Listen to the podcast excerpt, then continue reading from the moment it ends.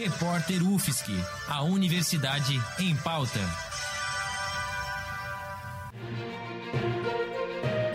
Cobertura especial Covid-19.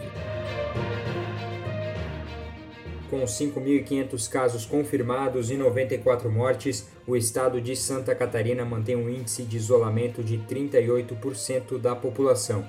Começa agora um giro com as principais notícias sobre o coronavírus em Santa Catarina.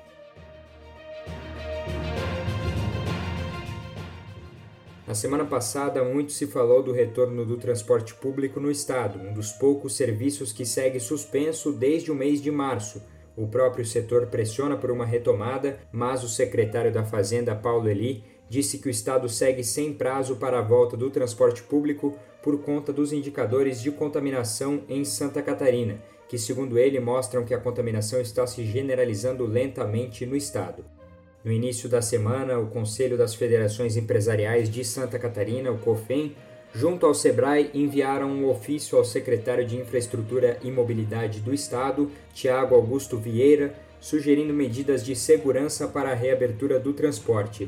Essas medidas envolvem o uso de máscara, a lotação máxima de 70% da capacidade dos ônibus e também a higienização.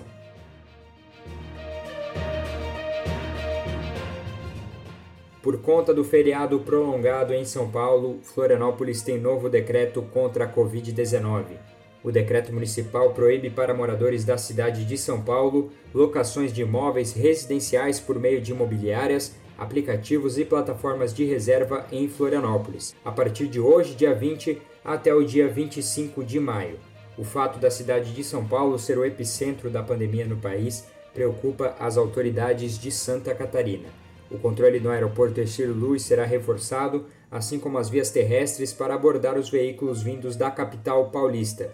O prefeito Jean Loureiro disse que fica feliz por Florianópolis ser um constante destino de turistas de São Paulo, mas essa não é a hora para deslocamentos ou turismo.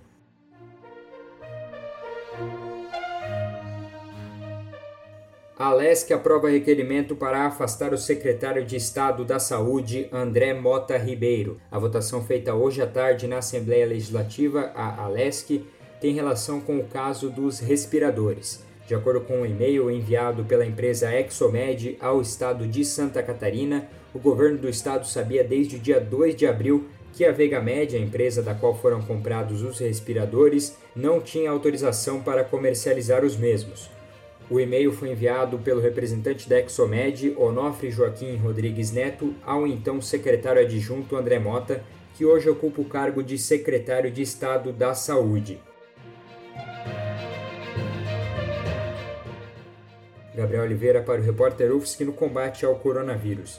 Edição técnica de Lucas Ortiz, Bárbara Juste e Luiz Davi Padilha. Produtor-chefe Lucas Ortiz, editora-chefe Pamela Andressa, orientação da professora Valciso Culoto.